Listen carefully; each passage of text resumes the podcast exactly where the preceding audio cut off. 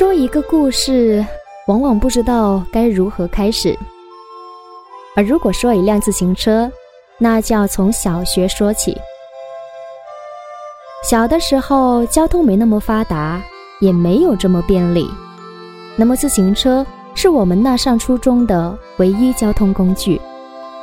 所以，如果你读完小学还想继续读初中的话，要是不会骑自行车，那就没办法了。毕竟十几公里的路，总不能走着去吧。可是到了小学五年级，我还没有学会怎么骑车。当时老妈都急了，她说：“你怎么还学不会呢？”为了让我更快学会骑车，老妈每天都扶着车带我练，但练了几次，一直都没学会。后来呀，有一次爸爸跟我说。自己推出去练一下，上去就骑着走呗，有啥难的？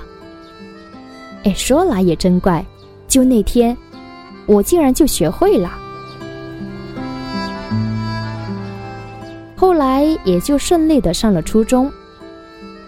记得刚上初中那会儿呢，我们都会买一辆崭新的自行车，然后再买一些各式各样的彩条挂在车上，骑起来的时候。这些彩条就一条跟随另一条不断的飞起来，连我自己都觉得很好看。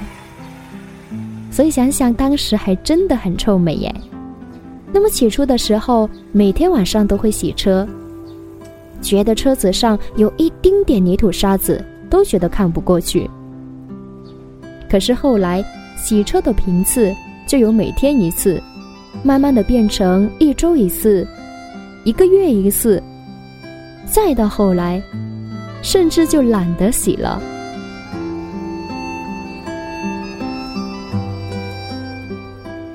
初中的日子里，每天上下学都是一群人，说说笑笑的骑着自己的车子，然后在那条熟悉的路上嬉戏打闹，有时候还会一起飙车。那个时候汽车没现在多，所以一到放学的时候。路上黑压压的一片都是自行车，可以霸占整条公路。而我们几个是路最远的，所以从学校出来，一路上到了这个村子，少了几个人；到了下一个村子，又少了几个。而最后的一段路，就是我们几个了。现在想想，那时候的我们真的很单纯，没有烦恼。每天就是上学，骑着自行车一路飞驰。虽然没有机车那么酷，但是也觉得当时特威风。我还记得当初从家里到学校是有两条路的，一条呢是宽敞的大马路，路程稍微有些远；还有一条嘛就是小山路，虽然路不是很好走，但是路程毕竟会近一点。而我们一般只有在秋天的时候才会去走山路，也不是为了能够少走一段路，而是为了能够在果园里有苹果的时候，可以去树上偷吃苹果。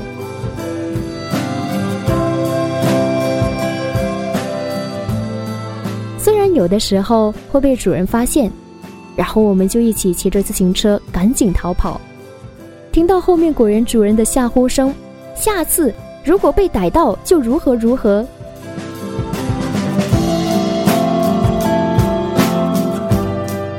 可是我们还是会忍不住，隔两天就偷偷过去。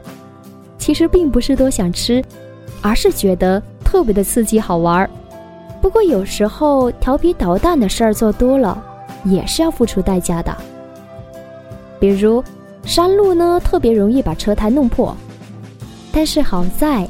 我能自己把自行车给拆卸了，还能自己安装回来，所以补胎换件儿对于我来说都不是事儿。但是这么一折腾的话，初中三年下来，原本崭新的自行车已经接近面目全非了。所以到现在，那辆陪伴自己度过三中、初中生活的自行车，还安安静静的躺在家里。只是呢，再也没有人会去骑了。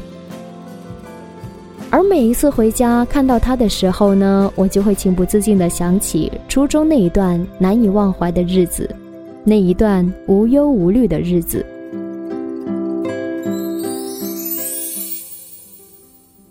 可是初中以后，几乎就再也没有怎么骑过自行车了。在我毕业以后，从我家到中学也开了一条新路线，所以。我们可以坐车去上学了，那么渐渐的，骑自行车的人越来越少，而现在，就再也没有人会骑车了。我呢，也好久再也没走过那条山路。嗯，上一次骑车好像也要退回到将近两年以前了吧？那时候我还在厦门，然后有一次去环岛路玩。看着那些租车的旅客三三两两组队，一起租单车环游岛屿。那么我一直特想试，于是那一次呢就骑了。去过厦门的朋友都知道，环岛路的美真的需要骑着自行车来欣赏的。你慢慢的骑，然后静静的欣赏，轻声细语的聊着，你才会发现这座城市它的独特美。我还记得那时候，坐在后座的女孩轻声的说了一句：“要是让我早一点先遇到你，该多好。”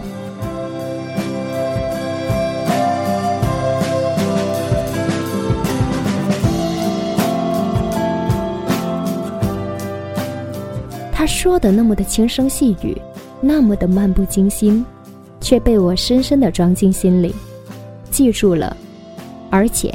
再也忘不了。